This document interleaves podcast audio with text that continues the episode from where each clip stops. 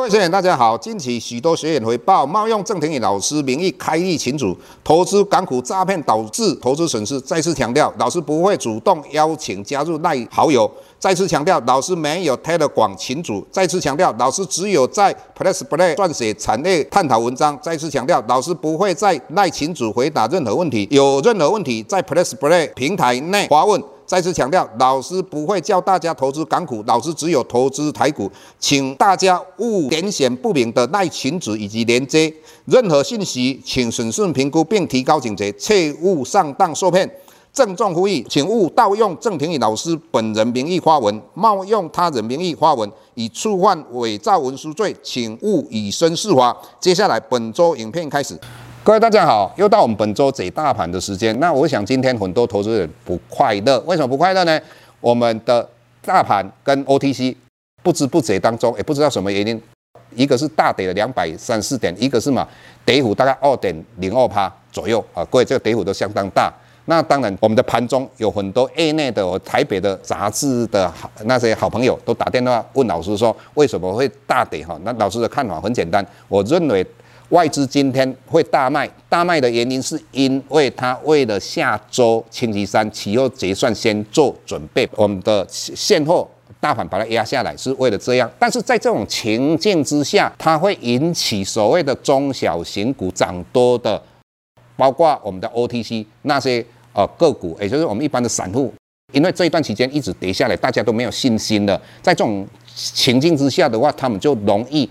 所谓的多杀多才会形成今天的跌幅这么大，这是老师的一个看法。但是各位在这个地方的话，我们看到台股的季线还是往上，虽然跌破季线，但季线还是往上扬。我们看到 OTC 的季线还是往上扬。那整体来讲，我个人认为，以目前我们看到我们的融资余额的减的幅度大于我们大盘跌的幅度，这是对于整个筹码面来讲是一个利多。所以在这种状况，个人认为。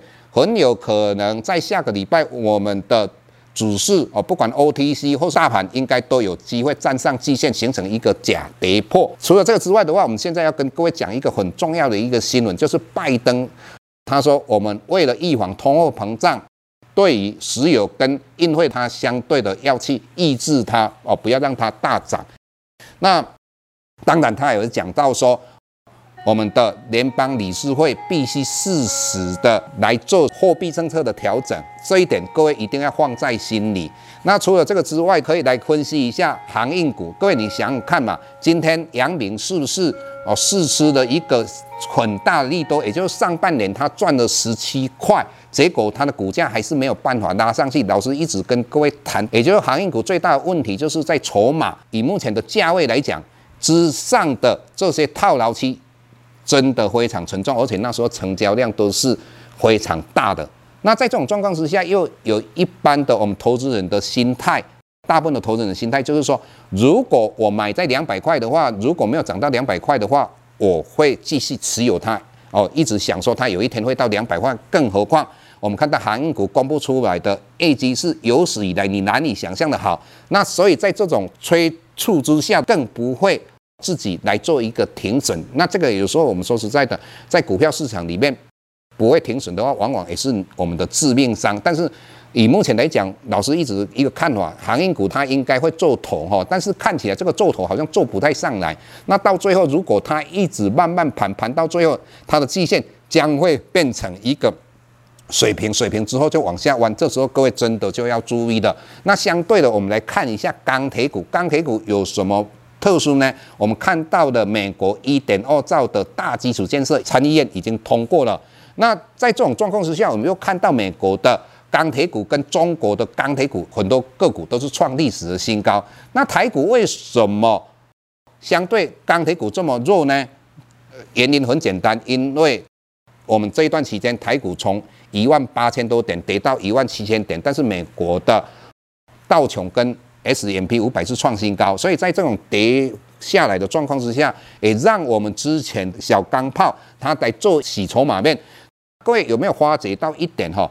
之前的话，我们的钢铁股跟航运股的股价都亦步亦趋哈，所以航运股涨不上来，当然会影响到钢铁股。但是这个礼拜，各位有没有很特殊的地方是什么？各位，星期五我们的大盘跌了两百三十四点，我们的中钢只有跌两毛钱。也就代表说中钢，因为它上半年赚了一点六元，再加上七月份的营收已经来到四百亿以上的创历史的新高，在这种状况之下的话，中钢很有可能带领的我们这个小钢炮将来有机会往上攻。只要这些小钢炮的筹码洗得差不多干净了之后，那这个机会就来了。